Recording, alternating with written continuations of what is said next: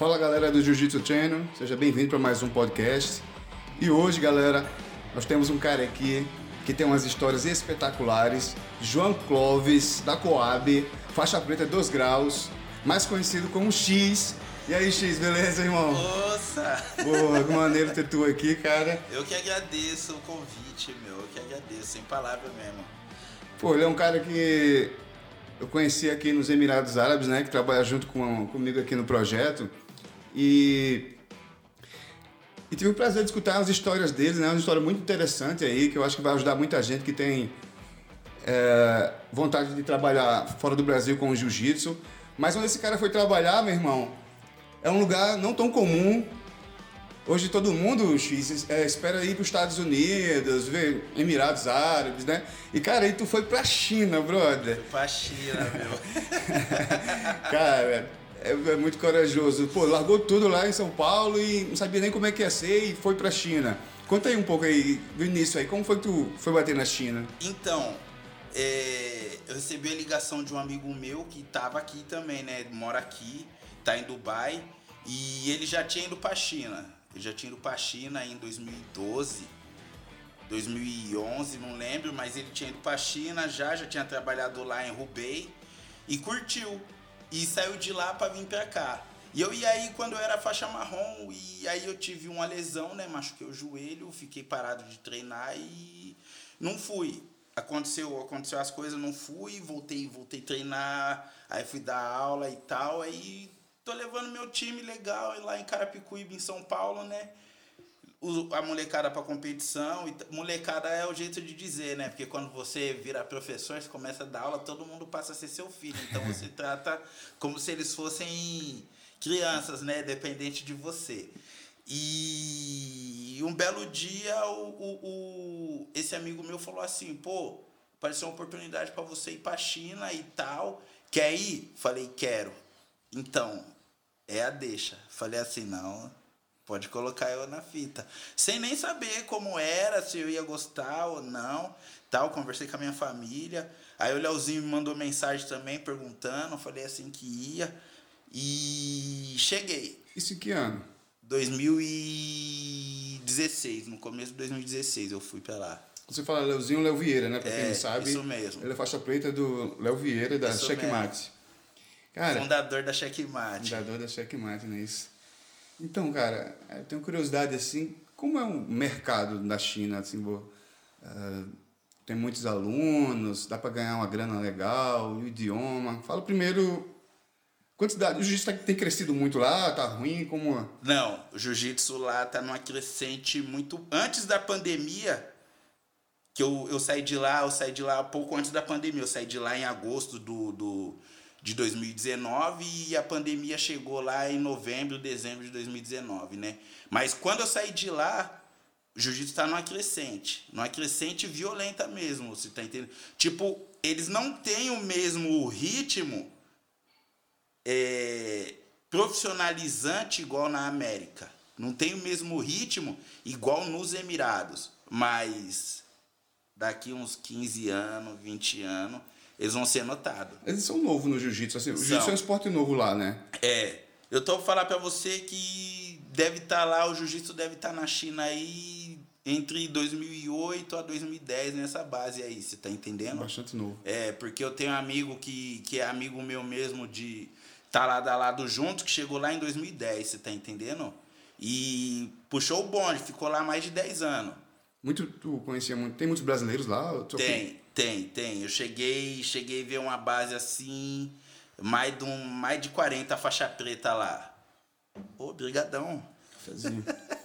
mais de 40 faixa preta eu já cheguei a ver uma base assim. Tanto que lá tem campeonato de faixa preta sair na mão também, velho.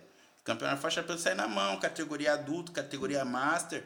Lá tem uns campeonatos lá, tem uma confederação da chinesa, tem a federação da do mal, você tá entendendo? Mas a IBJJF ainda não entrou lá dentro.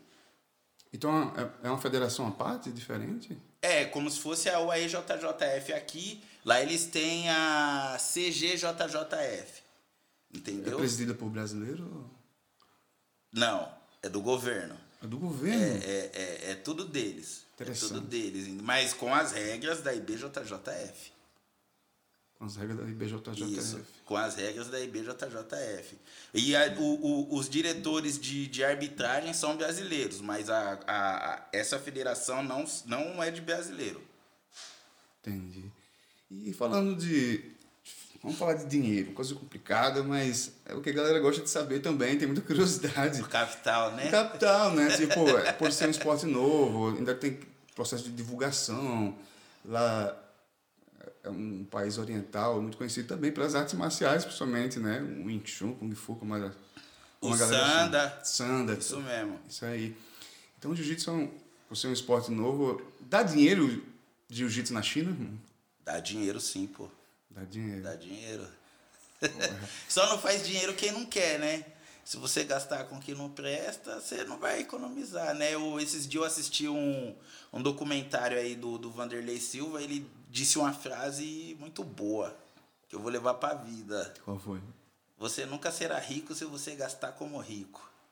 Boa, hein? Olha Entendeu? aí, hein, velho. E outra, lá o lifestyle é barato o custo de vida lá é baixo. Você tá entendendo? Que nem normalmente quando, quando algum boss lá, um dono de, de, de, de ginásio, leva um faixa preta, ou ele vai te dar um alojamento para você morar com os atletas, ou ele vai te dar uma casa para você morar. Você tá entendendo? Uhum. Ele vai te pagar a casa à parte, porque o aluguel lá é caro. Então isso é responsabilidade deles. E eles vão arcar com isso daí, você tá entendendo? E mais o seu pagamento à parte. É, separado, né? É. E, porra, quando eu falei que, que vinha para os Emirados, né? Existe uns estereotipos, né? Que a galera prega aqui nos Emirados, por ser um país árabe. E fala, ah, meu irmão, tá maluco, velho. Tu vai meio da guerra, caralho. Homem bomba! Homem bomba, velho.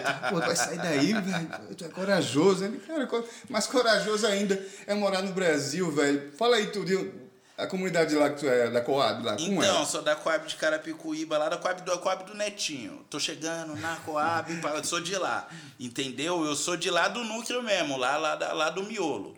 Entendeu? Então, conheço todo mundo. Da lá. quebrada, da quebrada. É, conheço todo mundo, todo mundo me conhece, todo mundo sabe quem eu sou, conhece minha família e tal, você tá entendendo? Tanto que eu, eu fui aluno do projeto do Netinho, eu consegui colocar jiu-jitsu lá, você tá entendendo? Tem um Leo, faixa preta nosso, que é checkmate Carapicuíba também, que dá aula lá no projeto lá, entendeu? A Cristina é a diretora, ele dá aula lá para as criançadas, agora com a pandemia tá parado, mas até então tava tendo aula constante, normalmente, você tá entendendo? Divulga aí qual é o Instagram dessa, dessa projeto, o Facebook, alguma coisa. O, o projeto não tem, não, tem, não tem Instagram, eu creio, mas a gente tem o Instagram da Checkmate Carapicuíba, quem quiser tá conhecendo, pode adicionar lá, arroba Checkmate Carapicuíba SP, arroba Checkmate Carapicuíba SP. Aí vai ter lá, você tá entendendo? Tem o Instagram do Leo, não vou lembrar agora de cabeça, mas no Facebook tem o Facebook da Guilmar, Guilmar Cristina. Depois eu deixo com você, você coloca na descrição aí para quem quiser tá sabendo de mais informação e tal. E tranquilo. E aí eu saí de lá, meu, que nem a Coab é um mundo dentro de uma cidade que é dentro de um país. Entendeu? É um mundo diferente, é um mundo à parte. Tu sempre trabalhou com jiu-jitsu? Não, não. Algum... Eu tive vários, eu tive vários empregos aleatórios. Já fui camelô, já trabalhei de segurança, já trabalhei em empresa de cartão de crédito em birô, né?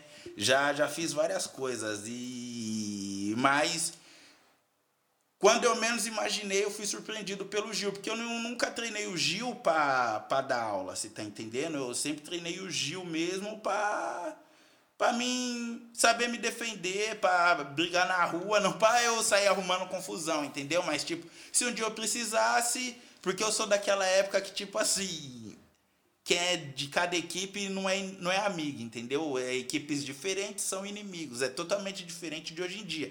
Que você é bocatinho, eu sou checkmate, a gente treina junto e é isso mesmo.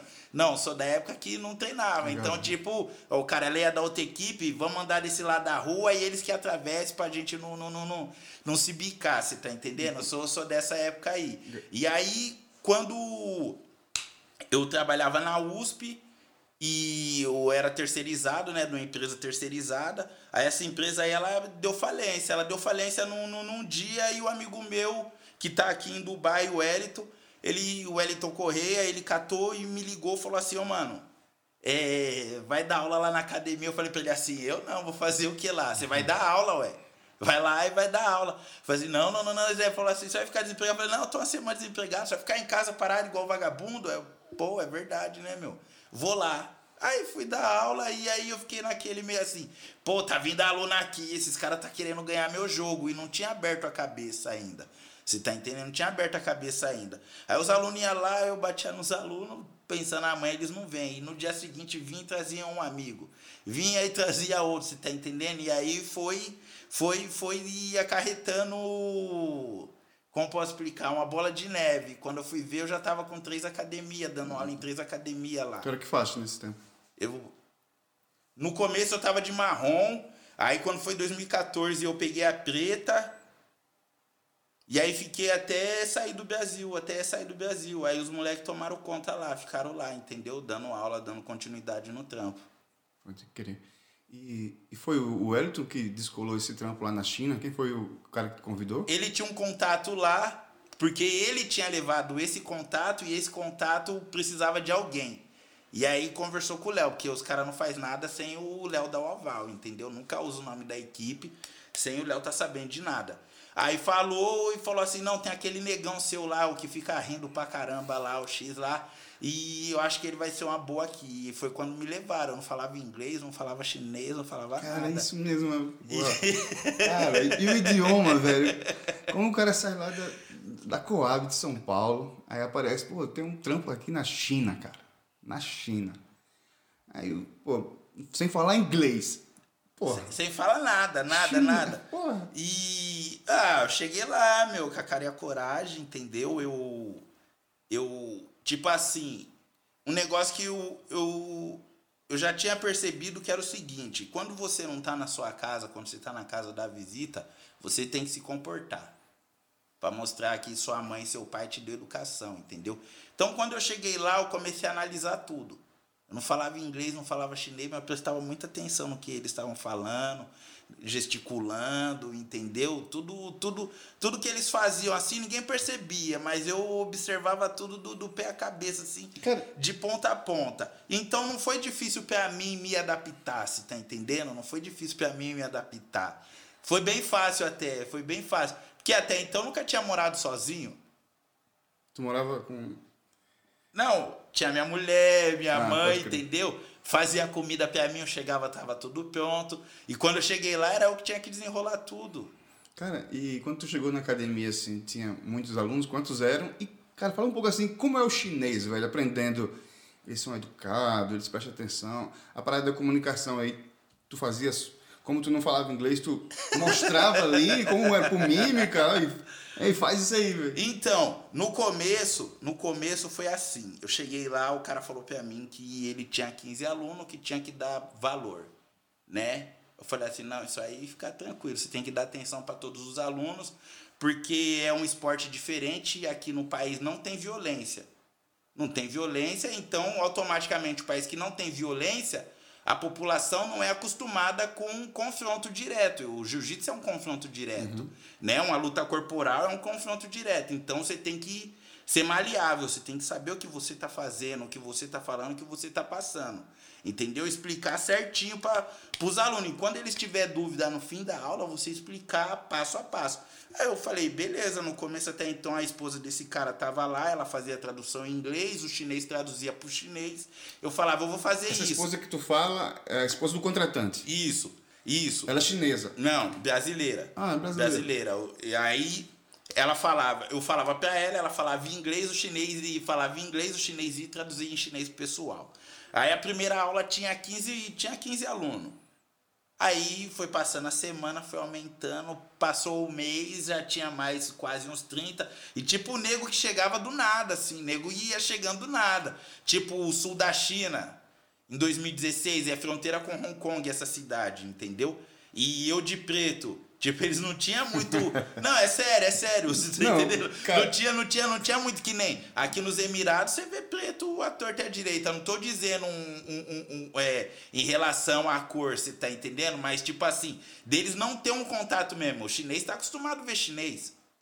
Aqui eles estão acostumados a Quando ver. eles viam você assim, negão grandão, Eles achavam bonito, mano. Tipo assim, uma vez foi até engraçado que eu falei, eu falei uma vez assim no, no- na academia do Taekwondo, né? Eu falei assim, pô, aqui eu ando na rua, o povo pede pra tirar foto comigo, dá tchau, lá na onde eu moro lá, eu começo a andar, o povo esconde o celular, atravessa a rua.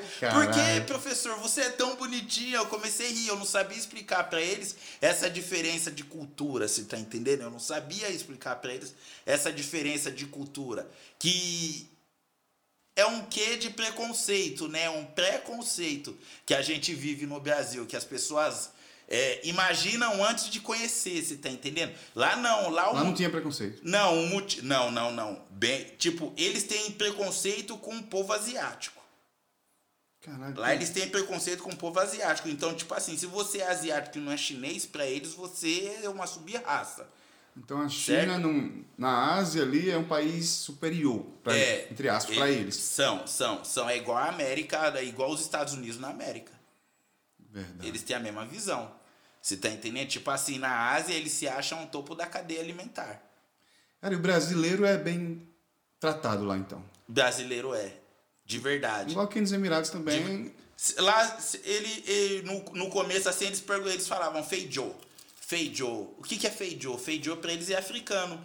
Aí eu falava, não, sou do Brasil. Aí, ô, Pachidá. Pachidá é brasileiro. Pô, que você aprendeu a falar chinês também, mano? Bem, bem, bem pouquinho. Eu fui conseguir entender chinês quando eu comecei a falar inglês.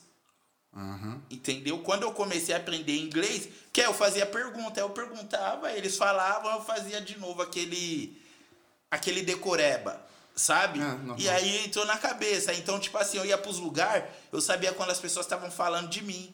Eu sabia mais ou menos do que as pessoas estavam falando. Mas, tipo, se eu perdesse o fio da meada, eu já me perdia na conversa. Entendeu? Mas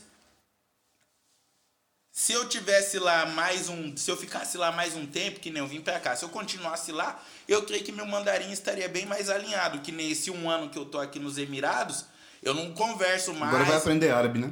Entendeu? Eu não, não, não, não pratico mais. Então, esses dias mesmo aí eu tava com, com, com vários comandos na cabeça e, e mandarim, mas não vinha. Por quê? Você não pratica, você esquece, entendeu? É normal. E, e lá, quando você fala que é brasileiro, automaticamente eles falam futebol. Pergunta do Ronaldinho Fenômeno, do, do Ronaldinho Gaúcho, Neymar. do Neymar, Igual do aqui também, Kaká. os emiradenses, eles sempre falam de futebol, né? Quando fala brasileiro. Então, e eles curtem, meu, eles curtem pra caramba. E voltando lá que você tava falando, assim, ele, quando vocês veem que eles falam, como é que fala, você é falava africano, Feijo, cor. feijo. Aí qual era a reação dos caras? Fala mais um pouco sobre essa reação. Quando, quando, quando eles falavam assim, ah, é, é niga, niga, niga, niga, feijo. Você é africano? Eu falava, meio. Meio... Ô da Bashida. Aí eles, ó, Bashida. Aí virava festa. que dá uma chida. Eu vou falar pra você uma coisa que eu já falei e só quem morou na China sabe. Fala aí. Lá na China é como se fosse no Brasil, só que cheio de chinês.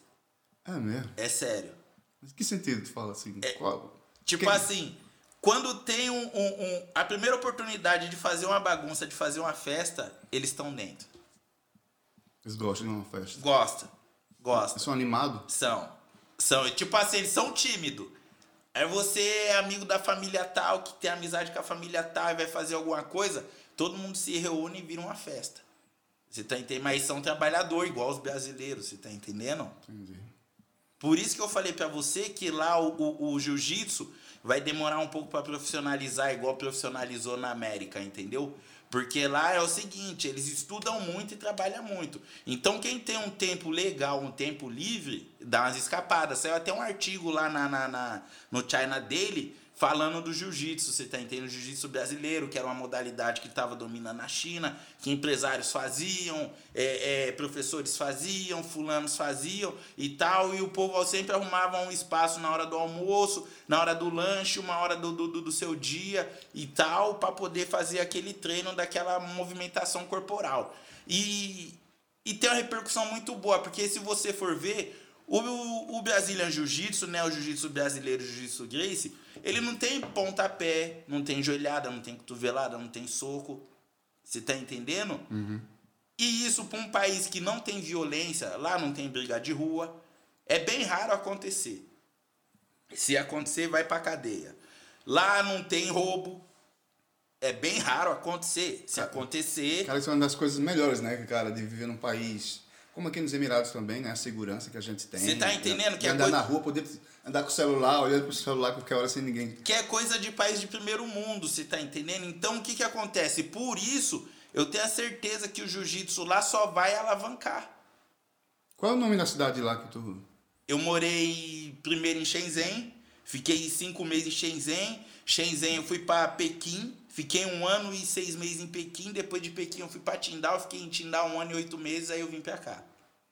Então tu acha que em 10 anos o, o nível do jiu-jitsu chinês vai dar o que falar aí? Já tem alguns nomes, já tem uma galera se destacando nos Então. campeonatos asiáticos? Então, é... tem uma galera boa, sim. Tem uma galera boa na China, entendeu? Mas, como posso explicar? Eles não têm aquela gana igual os americanos tinham na, na, na, na- na- no começo de 2000, na década de 90, de sair do país deles para ir fora da zona de conforto, igual o pessoal ia pro Brasil disputar, você tá entendendo? Que hoje é tudo nos Estados Unidos, mas os americanos já foram pro Brasil disputar campeonatos pra caramba, você tá entendendo? Grandes nomes aí do passado. Foram. Lovato, aquele. É, o, o, o BJ Penn. é, o, o, esse Kenan Cornelius aí também já foi lá, já lutou um, um- um sul-americano, eu cheguei a trombar com ele lá. Vi no brasileiro no- também. no Brasil. Não, eu vi ele de marrom, eu acho. Foi, foi de marrom, acho que 2015.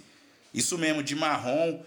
Foi de- eu acho que foi de marrom, que foi até em Barueri esse evento aí. Eu lembro que foi o que eu vi ele lá antes, foi aquele AJ lá, AJ qualquer coisa lá, é, também lutou lá, você tá Eu entendendo? do AJ. E o que, que acontece? O chinês não tem essa gana. Tipo assim, são poucos. São poucos, não é muito. Mas é, já levaram bastante chineses para disputar o, o Manila Open, que é da IBJJF. Para disputar, né? é, para disputar na, em Hong Kong. Eles vão, porque ali é, é, China e Hong Kong tem uma tem uma rivalidade bem grande, entendeu? E o jiu-jitsu em Hong Kong é bem maior, é bem mais expressivo que o jiu-jitsu na China. Uma pelo tamanho da China também, e outra porque Hong Kong é aberto. Você tá Mas eles entendendo? têm treta política ou assim no esporte assim é igual, sei lá, Brasil e Argentina, outra coisa do tipo. Ambos. Uhum. Ambos. Ambos. Mas não é maior do que o Japão, a treta.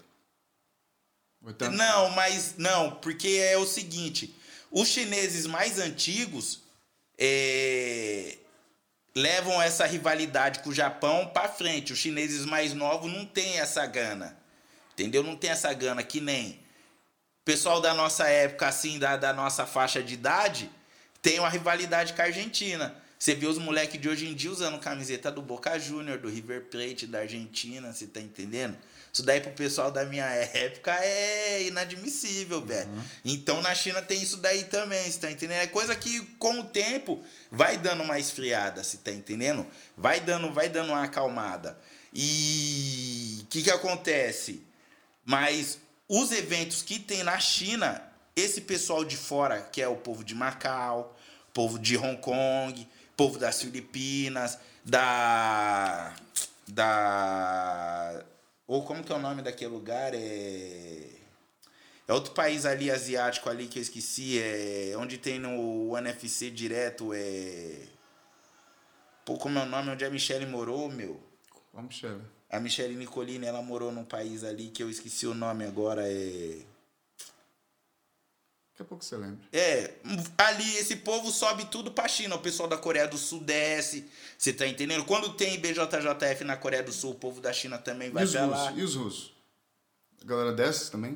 Eles não são muito fã. Eles vão pra China lutar, mas eles não são muito fã de jiu-jitsu com kimono. Eles curtem mais jiu-jitsu sem kimono, mas tem bastante russo lá que vai pra lutar, você tá entendendo? São fortes, né, os russos? São, são, são, são. É, porque normalmente quando um russo entra pra fazer jiu-jitsu, ele já é formado no, no, no sambo. Ele já é do wrestling. Já chega forte. Já, já chega forte. É igual o pessoal da Mongólia. Os caras da Mongólia que desce pra China já é faixa preta de judô, você tá entendendo? Já é cara cascudo, não é nego bobo, você tá entendendo? Mas chega um faixa branca desse lá na. Pô, vou ver qual é desse negão aí, né? Porra, imagina. Não, os caras já vêm preparado. Cara, pra dar, fora, pra dar aula fora assim num, num país, eu acho, né?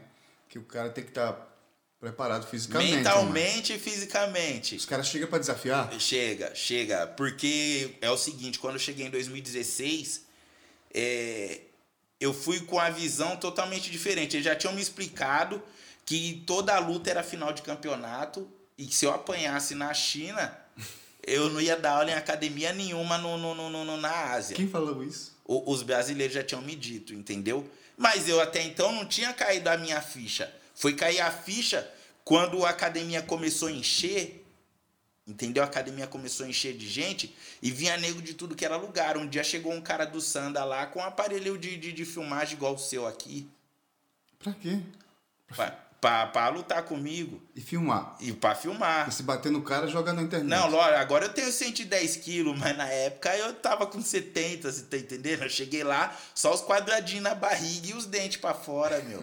aí os caras vê, esse aí é magrinho. Eu dava aula na academia do judô, do, do judô não, perdão, do, do taekwondo, o judoca mandou recado falando que ia treinar lá na terça-feira pra mim ir bem alimentado, que ele ia me amassar. Que isso, velho? Falou desse jeito. Ameaçou, velho? Desse jeito, mandou mensagem. A gente, almo... a gente jantando lá com a, com a chinesada, com os donos da academia do taekwondo, e aí o cara mexeu no telefone e a gente conversando. Aí daqui a pouco ele avisou a menina lá que, que fazia as traduções pra mim e falou assim: é, manda o professor ir na, na quinta-feira bem alimentado lá, porque o nosso amigo que é campeão nacional de judô vai lá pra bater nele falou que ele é muito magrinho. Que isso? Aí falou desse jeito. E, e aí eu fui dar aula, o cara chegou lá. E aí? Chegou lá, gente saiu na mão. E eu bati neles, tá entendendo? E normalmente, tipo assim, como eles gostam muito do. Eles dão muito valor ao professor, você tá entendendo? Então, tava, é, como você tava falando, né? Que esse judoca aí que te desafiou aí, mandou recado, foi lá e você bateu nele. Tipo, e os chineses, assim, eles chegam a desafiar o nível do. Fala de um nível de alguém, de um cara duro aí, ou, ou de mais algum desafio desse aí que você teve aí, alguma challenge desse. Teve o, o quando eu morava em Shenzhen, teve o, o campeão de Sanda, né? Campeão de Sanda, campeão de Muay Thai chinês. Ele foi lá também, foi ele que foi com essa aparelhagem toda aí que eu falei, né? Que eu falei no começo e tal. Ele foi com a aparelhagem de filmagem e tal, com os chineses gordão, grandão, com as correntes de ouro e tal. Aí foi lá e queria treinar com, com, com o professor, se tá entendendo? E era do Sanda. E a gente foi para as cabeças e ele virou meu aluno. Virou teu aluno? Virou meu aluno, foi lutar campeonato, medalhou, treina até hoje. Cara, essa é a melhor forma da gente converter um, desafiante em aluno, batendo nele. Treina até hoje, treina até hoje. Virou meu amigo, eu tenho até foto com ele no, no, no Instagram, eu postei essa foto aí, porque gente boa demais. Ele ia treinar e todo dia que ele ia treinar, ele queria me levar para jantar em algum lugar diferente, sabe? Um cara gente boa. E se ele levasse a sério, hoje ele poderia estar tá aí numa faixa roxa, eu creio. Numa azul, indo para uma roxa, você tá entendendo? Porque é um cara é um cara que já sabia a luta, então o jiu-jitsu entrou fácil na mente dele. Uhum. Você tá entendendo? Entrou fácil. Ele chegou desacreditando e saiu impressionado. Teve que apanhar primeiro. Foi. e tem chinês graduado, faixa preta, marrom? Então, tem chinês faixa preta, que nem eu falei para você, já o, o jiu-jitsu já tá na China, acho que desde 2008, 2007, né? E então já tem chinês que já morou fora. Você tá entendendo? Tem uma menina que é faixa preta da Letícia Ribeiro e do Morango, que mora mora em Xangai. O nome dela é Emi ou Ema, se eu não me engano, você tá entendendo? Ela, o marido dela são faixa preta. Tem um pessoal que é da Grace Bar que são faixa preta. É, tem outro, outros caras que eu conheci lá que são faixa preta também, que são chineses, mas igual falei para você, eles não têm a ambição, a gana que nem eles saem para fora, aprende e leva para dentro. Depois disso eles não saem mais para fora. É igual quando eu cheguei lá e eu queria conhecer o Kung Fu. Uhum. Eu cheguei lá perguntando do Kung Fu e ninguém me falava do Kung Fu. Eles escondiam o Kung Fu a sete chaves. E aí falaram pra mim que não era Kung Fu, que era Kung Fu. aí eu fui entender. E depois, com o passar do tempo, que eu tive um aluno monge, né, monge budista, e o nome dele é até Liu Shaoxi. Esse moleque me ajudava muito, velho. Fala inglês muito bem, você tá entendendo? Me ajudou muito. E ele sempre levava o Kung Fu como um, se fosse uma filosofia é, religiosa. Ele não demonstrava. Ele fazia algumas, algumas demonstrações ali. Quando eu enchia muito o saco dele, ele fazia umas movimentações. Mas é tipo, quando eu era faixa branca, o professor sempre falava assim: o jiu-jitsu é uma arma muito poderosa. O jiu-jitsu é uma arma muito poderosa. Uhum. O jiu-jitsu é uma arma muito poderosa. Aí eu, na tua cabeça. E aí eu não entendia o porquê o jiu-jitsu era uma arma muito poderosa, mas ele sempre falava: o jiu-jitsu é uma arma muito poderosa. Aí um dia eu falei assim: por quê? Ele falou assim: nunca faça demonstração para os outros, nunca mostre para as pessoas o que você aprende aqui. Você tem que guardar o jiu-jitsu aqui e aqui, porque às vezes você pode machucar uma pessoa, se você não machucar a pessoa, a pessoa não vai saber o que você fez, vai querer passar para terceiros e vai machucar essa pessoa.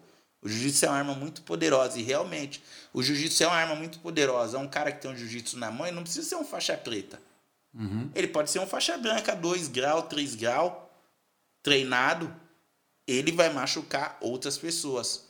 O jiu-jitsu realmente é uma arma muito poderosa. Verdade, verdade. É, não é à toa que o jiu-jitsu tem crescido tanto. Se fosse bobo, se fosse uma coisa. O exército americano, o exército árabe, o exército do Catar não ia estar tá contratando faixa preta de jiu-jitsu para dar aula, você está entendendo? É mesmo. Tem, tanta variedade que tem de artes marciais que eles podiam esco escolher. Você tá entendendo? Bom pra gente, né? Bom pro jiu-jitsu brasileiro. A, a, o, a arte, não vou falar mal de arte nenhuma, mas a verdade seja dita. A arte tal da pirueta, da mortal, da voadora com, com 300 chute, ela finaliza? Não. Não. Ela imobiliza? Não. Também não. Jiu-jitsu. Jiu-jitsu... Por, porque aí eu vou falar uma coisa é, entrou aí essa questão aí de American Jiu-Jitsu e tal. O que, tu acha sobre isso aí, velho? Então, vou, vou dar real pra você. Vou dar real pra você. Tudo que eu tenho, meu, tudo que eu tenho na vida é graças ao Jiu-Jitsu. E quando eu era moleque, eu vou contar como eu conheci o jiu-jitsu. Eu era moleque, vou falar bem rápido aqui. Eu era moleque, minha mãe era doméstica, ganhou um videocassete lá da, da, da patroa tal. Porque a patroa ganhou um novo, né? Que era a época 24 cabeças e 7 cabeças. Deu 7 cabeças pra minha mãe. E, minha, e o marido da patroa deu pra patroa lá o 24 cabeças. Aí minha mãe levou lá o vídeo cassete. Só que a gente tinha um vídeo cassete, mas não tinha fita de vídeo pra assistir. Não tinha, não tinha, entendeu? O vídeo cassete tava lá, a gente sabia que funcionava. E já era. Aí uns amigos do, do que moravam no meu prédio, eles eram adventistas do sétimo dia. Naquela época, lá em 90 e pouco, adventista não tinha televisão em casa. E esses moleques foram cantar nos Estados Unidos com o coral. E trouxeram uma fita de lá pro Brasil. E aí falou, ô negão, você tem videocassete lá na sua casa, né? Eu falei assim, tenho, porque a gente tem uma fita de vídeo aqui. Tem um brasileiro que mata todo mundo. Não é bate em todo mundo, é mata todo mundo. Eu lembro com essas palavras. Caralho. Falei, sério, sério. A gente pode assistir lá na sua casa? Eu falei assim, não, vamos lá, né? E tive que subornar minha irmã pra sair de casa, pra não, não encher o saco, pra não contar pra minha mãe. Minha mãe chegasse em casa, a casa não tivesse limpa, o couro comia. Aí ficou aquela montoeira de uns 20 moleque em casa, na faixa etária de, de 11 e 15 anos. Colocamos a fita de vídeo lá e vimos Royce Grace sair na mão. Porra. A fila Grace e tal, você tá entendendo? O mestre Hélio. Essa história é parecida aí, com a minha também. Aí, Tem um camarada que levou fita lá pra casa. Velho. Então, quando eu vi aquilo, eu falei, vou fazer isso daí. Todo mundo riu da minha cara, velho. Todo mundo disse, ah, você vai fazer isso daí nada, o cara tá matando o outro lá, olha lá, ó, pede água, pede água. Eu falei, não, vou fazer isso daí, vou fazer isso daí, vou fazer isso daí. E aí eu fiquei enchendo o saco da minha mãe. Naquela época não tinha em São Paulo, não tinha condição. Minha mãe colocou na capoeira. Eu chegava na capoeira e eu perguntava do, do, do jiu-jitsu. E eu via que, tipo assim quando você fala de uma pessoa que a outra pessoa não gosta sem querer e ela te olha com a, uhum. de uma maneira diferente, você tá entendendo? e aí eu fui entrar no jiu-jitsu em 2000, você tá entendendo qual que é? Uhum. E eu já tinha isso na minha cabeça. Aí eu vi, tipo, daquela época pra cá, a ascensão do jiu-jitsu é toda brasileira. Porque o jiu-jitsu japonês é diferente. Uhum. Esses dias aí até me adicionou um japonês. E na academia do japonês tem o quadro do mestre Hélio Grace. É, os japoneses vêm pro Brasil, né? Vai pro Brasil para aprender jiu-jitsu, velho. Quando eu treinei no Demia, tinha uma menina, a, a Mazumi, saiu do Japão para treinar jiu-jitsu lá no Demia. Você tá entendendo? O jiu-jitsu japonês é diferente do Grace Jiu-Jitsu, que é o Brazilian Jiu-Jitsu, que a gente pratica com as regras nossas de, de, de competição. Por que os americanos querem chamar de American Jiu-Jitsu, velho? Porque você não viu o que eles fizeram com o Muay Thai? Criaram o kickbox. É verdade. Hein? O Karate Kid não é um menino japonês. O Karate Kid é o Daniel Larusso lá. É, é isso, não é? é? O nome dele que é aluno do mestre Miyagi. É. Mas o principal não é o mestre. O principal é a aluna. Onde você já viu isso? Verdade. Aquele dia nós estava brincando lá no no, no, no, no, no, no, no, no, dia do treino lá e você falou assim, aqui é bocatinha até o final. Isso significa o quê? Você estava lá homenageando o seu mestre, Lógico, sem ele saber, uhum. de dentro para fora. Ele não te pagou nada, não falou nada. Isso daí é o real, você tá entendendo? Você tem que valorizar o seu mestre, velho. No jiu-jitsu, cara, tu acha que ainda hoje ainda tem esse respeito que a galera mais antiga tem? Ou era troca de equipe, assim, fácil? Então, é, profissionalizou muito. Profissionalizou muito. E o que, que acontece? Que nem quando eu saí do Brasil, eu percebi o quão dependente meus alunos eram de mim. E eu não tinha essa visão quando eu morava no Brasil. Uhum. Quando eu morava no Brasil, eu via eles como meus amigos próximo de ir na minha casa, a gente fazer um churrasco, se reunir, todo mundo tá treinando ali todo dia, de segunda a sábado, todo mundo junto. E quando eu saí, eu percebi que a negada ficou meio perdida e eu não tinha entendido o porquê.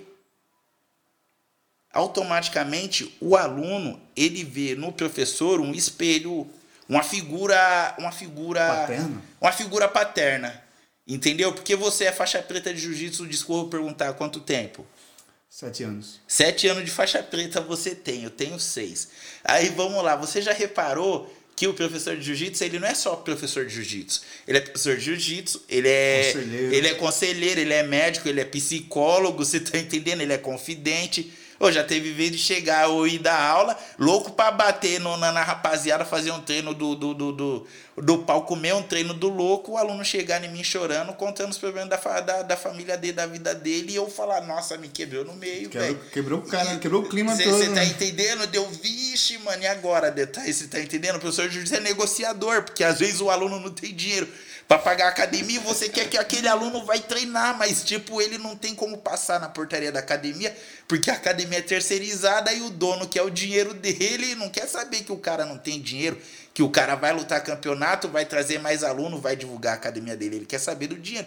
E aí você tem que descer lá embaixo, conversar com o dono, falar: não, esse menino aqui ele vai lutar e tal, ele é medalhista, ele é bom, ele é isso. Ele divulga o nome da sua equipe, assim, assim, assado, da sua academia. Você tá entendendo? Professor de jiu-jitsu é tudo isso, velho. E agora com a profissionalização, quando, quando eu saí do Brasil, para mim não perder os meus alunos, porque eu prefiro que o aluno troque de equipe do que ele pare. Também, acredito. Eu prefiro que o aluno troque. Ele não precisa nem ser meu amigo mais. A gente tem que ser a favor do, do esporte, não, do jiu-jitsu, né? Lógico. O jiu-jitsu é maior do que tudo isso. Lógico, eu sou a favor da, da arte, entendeu? Eu sou a favor da arte. Eu sou brasileiro jiu-jitsu até o final, jiu-jitsu brasileiro. Não vem com a América Jiu-Jitsu. Futuramente a China vai fazer o Chinese BJ, o Chinese JJ, tá ligado? O CJJ, o, o, o, o China Jiu-Jitsu. Mas até lá, meu, a superioridade do, do, do povo brasileiro vai estar tá lá em cima. Então a gente tem que apoiar a profissionalização, entendeu? Eu, quando saí, para os meus alunos não ficarem parados, eu tive que indicar eles para ir treinar em outras academias, fazer contato com outros caras de outras equipes. Falar, eu posso mandar meu aluno treinar aí com você, ele vai pagar. Uhum. Não esquente cabeça, ele é gente boa, ele é de família boa, ele é de índole. Você tá entendendo? Mas mesmo assim, os meus competidores, quando eu saí, eles não competiram mais como vinham antes. Alguns continuaram treinando, outros pararam. Você tá entendendo? E eu prefiro que o cara continue treinando, mesmo que seja em outra equipe, do que ele pare. Entendi. Isso é coisa que é da profissionalização do esporte. Antigamente não tinha isso. Ah, o meu professor mudou de, de, de, de cidade. Tem professor que fica puto com isso aí, né, cara? Tem, tem. aluno de creonte. Não quer, não quer dar aluno pra ninguém. Então, prefere que o cara Como- pare. Então, vou falar pra você um negócio tipo assim. Se o aluno chegar em mim, ô professor, igual já aconteceu, eu acho isso daí é, é até a hombridade da pessoa. Chegar em mim e falar assim, ô professor, eu vou mudar pra equipe tal, eu tô vindo aqui conversar com você, eu tô pedindo aqui pra ir pra outra equipe assim, assim, assim, assado. Você quer ir por quê? Ele vai falar a história dele, eu vou falar, não, pode ir. Melhor do que o cara chegar, virar as costas, você tá entendendo? Às vezes você ajuda o cara, creonte pra mim é isso. Você ajuda o cara, o cara vira as costas, mete pau em você e ainda fala a asneira. Mesmo o cara te devendo, você ajudando o cara, você tá entendendo? Que eu, eu, eu faço jiu-jitsu por amor. Eu, quando eu comecei a dar aula de jiu-jitsu, um belo dia eu ficava pensando, porra, mano, esse povo burro vem aqui fazer o quê? Pô, mas era tudo faixa branca, mano. Era tudo faixa. Lógico que eles não sabiam, eu tava lá pra ensinar. Aí um belo dia Deus deu um raio na minha cabeça e falou assim: burro é você, mano, não tá vendo? Eles são faixa branca. Quem tem que ensinar é você. Aí eu comecei a ser o detalhista.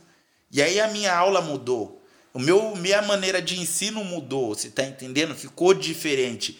Aí começou a encher a academia e eu não conseguia dar conta de tanta gente, eu tá explicando. Eu pegava o povo mais velho para me ajudar a dar aula. Eu falava, vai fazer de tal jeito e fulano vai fazer. Se fizer errado, você vai pagar. Então ele já sabia que ele tinha que se dedicar para o iniciante entender o que ele estava falando, que era o que eu falei. Porque quando eu fosse corrigir, quando eu fosse lá para ver, tinha que estar do jeito que eu falei. Você tá entendendo? Nisso daí, você já vê o, o, o, o a crescente do jiu-jitsu. Quando dizem, não, o professor aprende muito com o aluno. Aprende, velho. Aprende pra caramba. Pode crer. Tem uma coisa que eu. A gente tava falando em off aqui, né? Que diz que tem um. Tem um aluno lá na, na China que ele é um cara bem conhecido pelos chineses. Eu ouvi dizer que ele é tipo uma estrelinha lá entre os chineses, né? Verdade. É, cara, aí tava falando em off sobre isso aí. Conta mais aí um pouco sobre esse cara. Ele é bom de jiu-jitsu mesmo? ele é Então, faixa? Qual é a faixa dele? Faixa, faixa roxa ou faixa roxa ou marrom. Eu creio que deva estar na roxa. Você tá entendendo?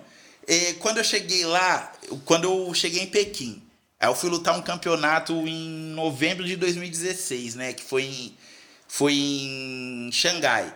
Aí eu fui lutar em Xangai e tava um monte de brasileiro e tal, conversando. Não, porque o cara fez o vídeo e o cara falou que bateu em todos os faixa preta que tem na China, que todos os faixa preta Esse cara aí? esse chinês, esse Faixa moleque roxa? chinês, é. Ele falou. Ele, ele fez era um azul vídeo- na época. Peraí, peraí. Ele fez um vídeo. Fez um falando vídeo que bateu nos faixa preta que, na China. é, que os faixa preta brasileiros que estavam na China não era bom, que ele já tinha finalizado todo mundo. Que isso? Aí tava todos os faixa preta indignados e eu tinha acabado de chegar de Pequim, tipo, cheguei do avião, fui pro hotel, deixei minhas coisas, fui pro ginásio porque eu ia lutar. E aí tava esse bate-papo, aí tava esse, esse salseiro. Aí até então eu não me envolvi muito na ideia, porque tava um monte de faixa preta, aí alguns eu não conhecia, outros eu já conhecia de vista, você tá entendendo? Mas como eu ia lutar, eu queria concentrar e, e, e firmeza. Daqui a pouco chegou o meu amigo, que mora lá, faz, morou lá há muito tempo, fala mandarim fluente. Qual o nome dele? O Marcelinho, Marcelo Andreoli.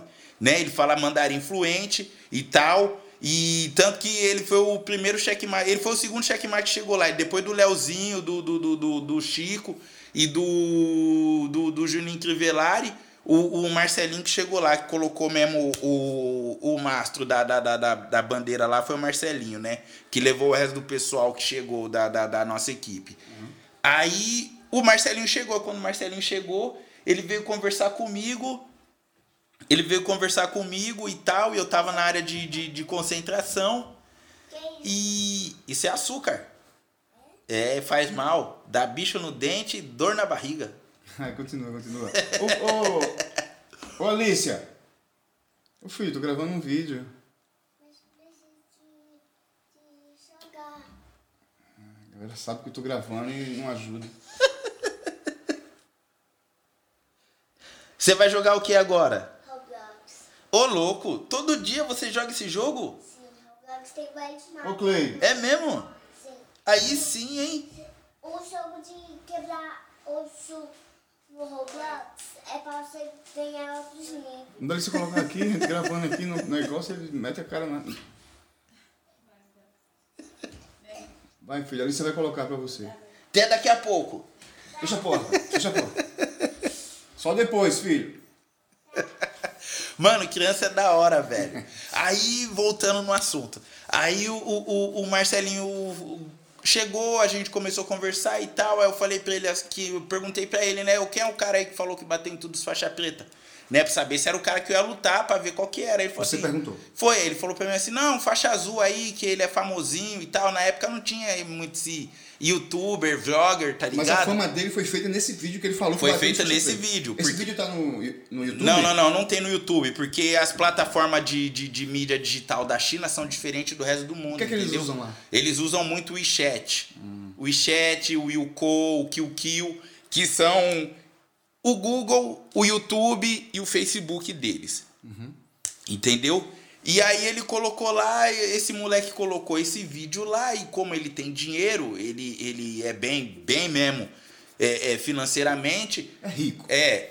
E então deu aquela popularizada e tal, e uma desvalorizada nos brasileiros momentaneamente, você tá entendendo? Não deu, não desvalorizou, não que ele abalou, mas tipo assim. Mas isso é pa- verdade? Não, ele fez isso mesmo. Mas ele bateu em faixa preta? Bateu em ninguém, tem nem corpo de homem, mano. Ele bate no 100 kg aí pra qualquer faixa azul brasileira aí, com o joelho na barriga, rapaz. Você monta nele lá, ele vai afofar. Você tá entendendo? Ele fala tu ele- achou esse cara? Não, ele tava no evento, ele tava no campeonato, meu, porque esses campeonatos da, da, da Confederação Chinesa, é, eles chamam de nacional. Então junta todos os estados da China que tem jiu-jitsu, vai pra lá. Eles não curtem um evento que tem pouca pessoa, eles curtem evento que tem muita gente, você tá entendendo? Aí eu falei pro Marcelinho assim, ó, os caras tá falando de um cara aí que disse que bateu em todo mundo. Aí o Marcelinho falou assim, ó, pô, conversei com meu aluno, meu aluno falou que é um moleque assim, assim, assado, e eu sei quem é esse moleque, ele tá aí no, no- no ginásio. Falei, tá, tá, e tô lá aquecendo. Pá, beleza, falaram que minha luta ia ser meio-dia, era nove da manhã. Eu falei assim, ainda vai dar tempo de eu dar uma descansada, né? Se der uma vontade no banheiro, vou no banheiro. Vou ficar aqui. Quando não, esse moleque passou no meio dos faixa preta mesmo, forgado, magrinho, mano. Tá ligado? Cabelinho, cabelinho é, é arrepiado, forgado, ele passou e tal. Tudo empinado, aí os caras falaram assim, ah, esse moleque aí. Aí ninguém enquadrou ele, aí o Marcelinho chamou.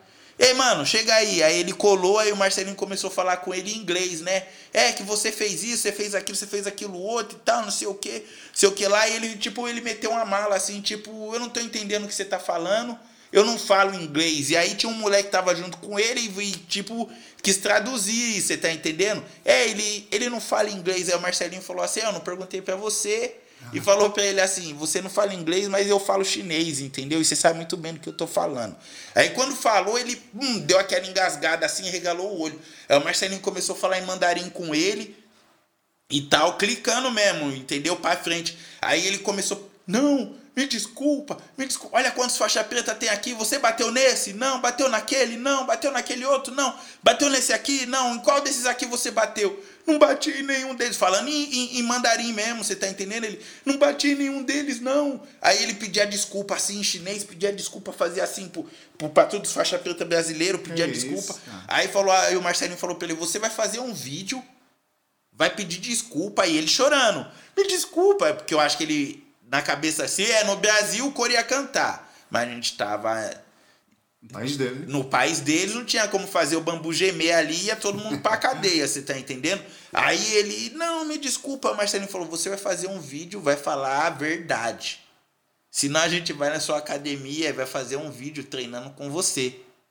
No mesmo dia ele fez o vídeo, velho. Fez o vídeo. No mesmo dia ele fez o vídeo, falou que era só que aquele vídeo que ele tinha feito era uma brincadeira, que ele queria pedir desculpa pro, pro, pros faixa preta brasileiro, que sabia o tempo de treino, a dedicação, a seriedade do esporte, por isso que ele treinava o negócio, que ele jamais ele faria uma arte se não fosse séria e tal. Queria pedir desculpa para todos os brasileiros que estavam lá, para todas as pessoas que se ofenderam.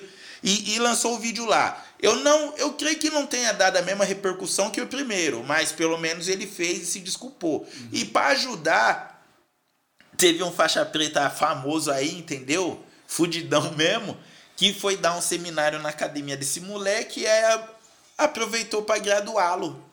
Aí me Graduou. vai e chama o moleque de sensei. Peraí, peraí. Um faixa preta famoso. É, que Não normal, pode- normalmente Não essa- pode falar o nome, né? Não pode. É melhor evitar, Melhor- certo? É melhor. Eu não quero processos. Eu só- ainda sou pobre. Eu ainda sou pobre. Entendeu? Porque o que, que acontece? Chamou o aluno de sensei. É, o que, que acontece? Só vai dar aula na China, meu, quem é muito vida louca. Você tá entendendo? Você não tem nada a perder, você vai pra lá. Lá é muito louco.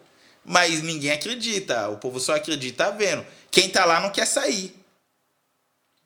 Ah, então Quem tá é. lá não quer sair. Você pode perguntar para 100% dos brasileiros que estão lá dando aula se os caras querem sair de lá.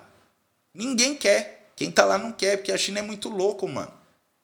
É muito louco morar na China, velho. Entendi.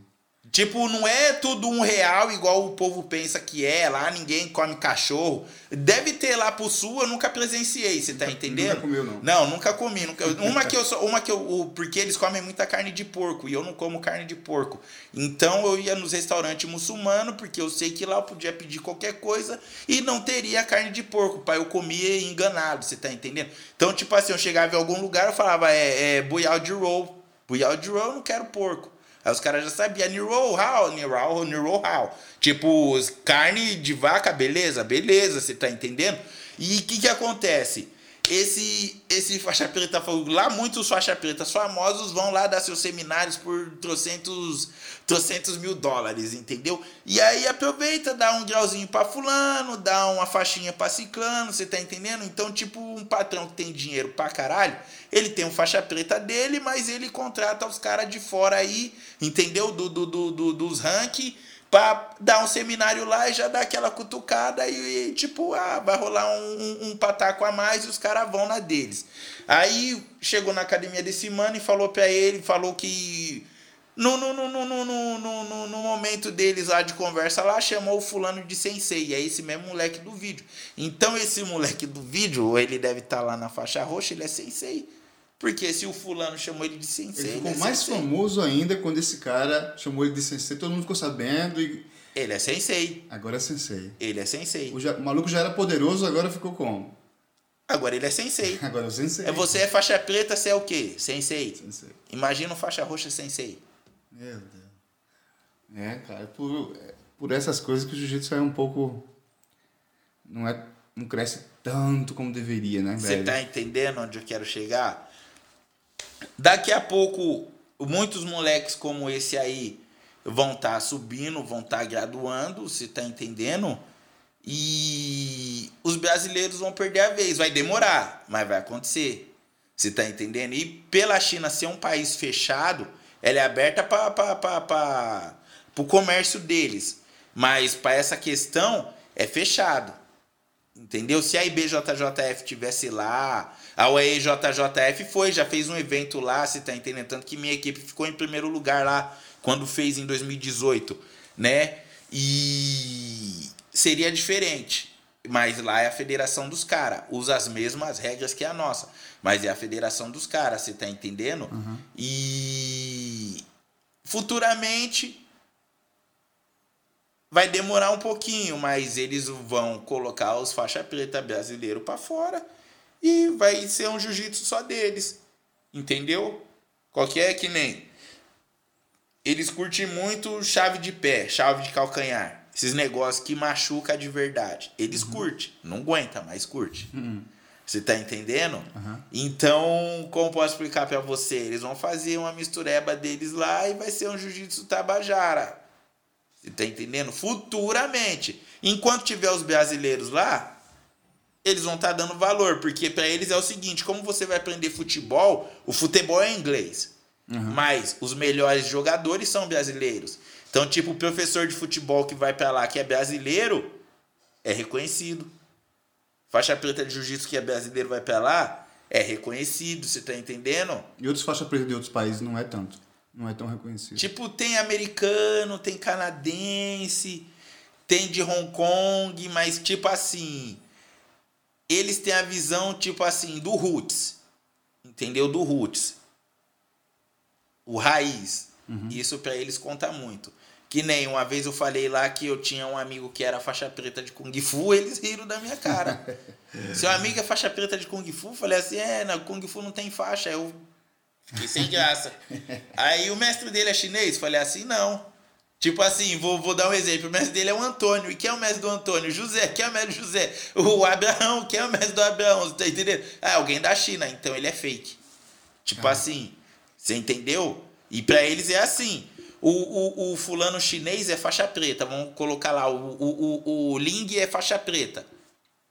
Ele é faixa preta de quem? De outro chinês. Então ele é fake. Ele não é faixa preta num brasileiro. Você entendeu? Entendi. Isso aí conta muito. Isso aí conta muito.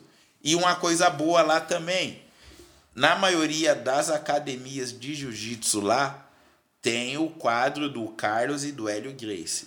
Isso é uma coisa boa. Muito. Você tá entendendo? É uma coisa boa. Porque o judô na China é forte também. Então lá você vai ver foto do Jigoro Kano. Você tá entendendo? Mesmo eles tendo a rincha deles com, Japão. com o Japão, eles dão valor a isso daí, você entendeu? A, a, a vamos colocar as raízes. as raízes, né? Eu ia falar ancestralidade, você falou a palavra certa, as raízes, certo? E meu, vou dar real para você, morar lá é eu curtia. Eu curtia, você entendeu? Eu curtia, cheguei lá, não, não foi nenhum bicho de sete cabeças para mim, não. Tipo, morar sozinho, me virar sozinho. Assim, eu tinha tudo no Brasil. Larguei tudo para ir para lá. E cheguei lá e me adaptei normal, você tá entendendo? Que o ser humano é, é camaleão, né? À toa que o ser humano é o topo da cadeia alimentar, né? Ele se adapta ao, ao sistema. Tá quanto tempo aqui nos Emirados? Tô um ano. Eu cheguei aqui em agosto do, do, de 2019. Uhum. 2019? É, agosto de 2019, agosto de 2010, isso aí mesmo, 2020 2020 agora a gente tá em 2021, isso mesmo. Tô um ano e esses meses aí aqui, você tá entendendo? E tô curtindo aqui também, você tá já entendendo? Se, já se adaptou também. Ah, igual camaleão, né, camaleão, moleque? Falando, e a gente, a gente se adapta, a gente se adapta. Ok, irmão. É, porra, muita história aí. Eu sei que se a gente ficar aqui, vai ficar o dia todo falando é muita história aí, já tem bastante experiência aí. Essa experiência de vida aí eu acho que é muito importante, que só vai somar na, na tua vida e tá numa nova uma nova etapa da vida, né? Foi pela China, agora está nos Emirados Árabes, que também é uma cultura muito forte e muito rica. E, a gente e aqui que... é mais rígido do que lá. Mais rígido. Né? Mais rígido. Lá você, lá você é, pode levar uma vida tipo assim, abrasileirado.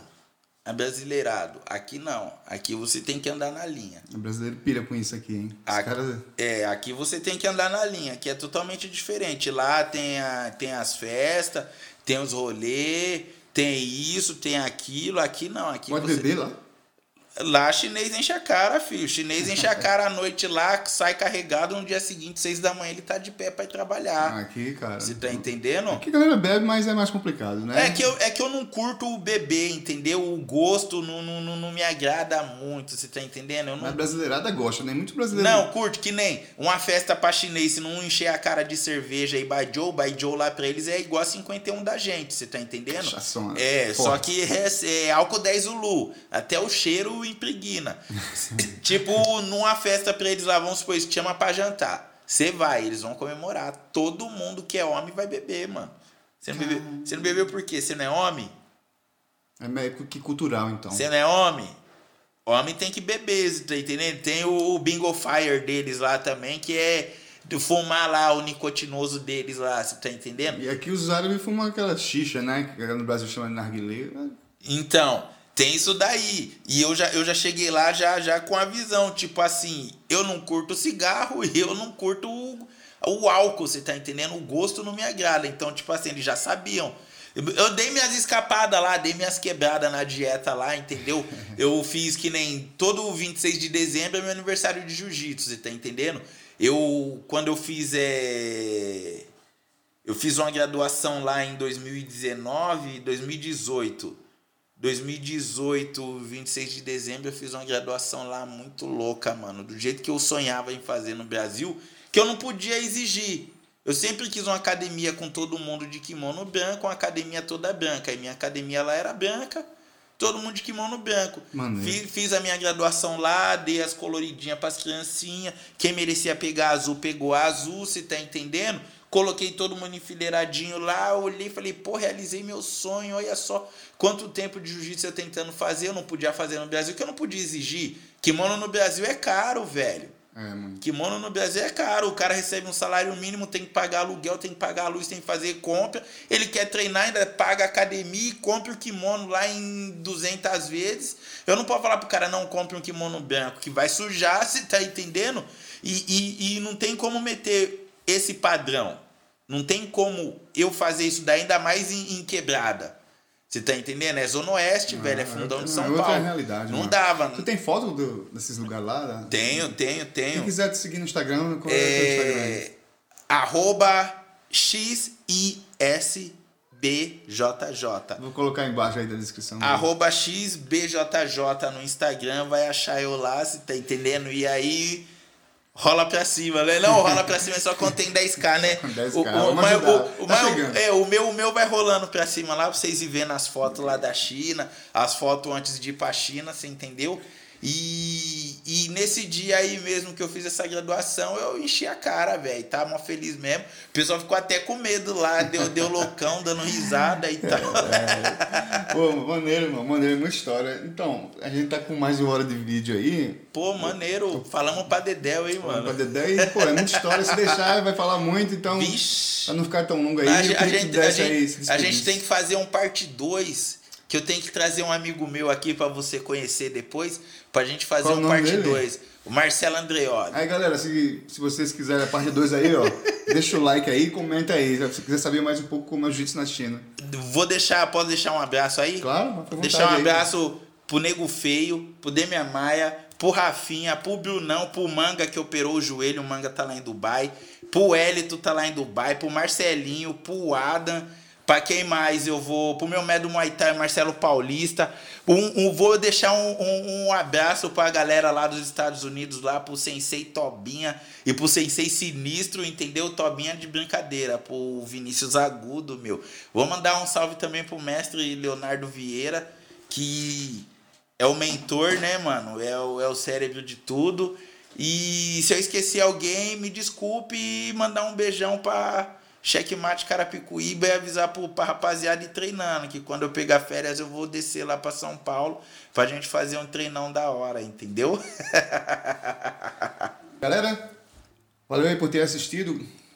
E sempre aquele recadinho do final. Deixa o like aí, compartilha aí com os amigos do, do WhatsApp aí, no grupo da academia. Não esqueça de se inscrever aí.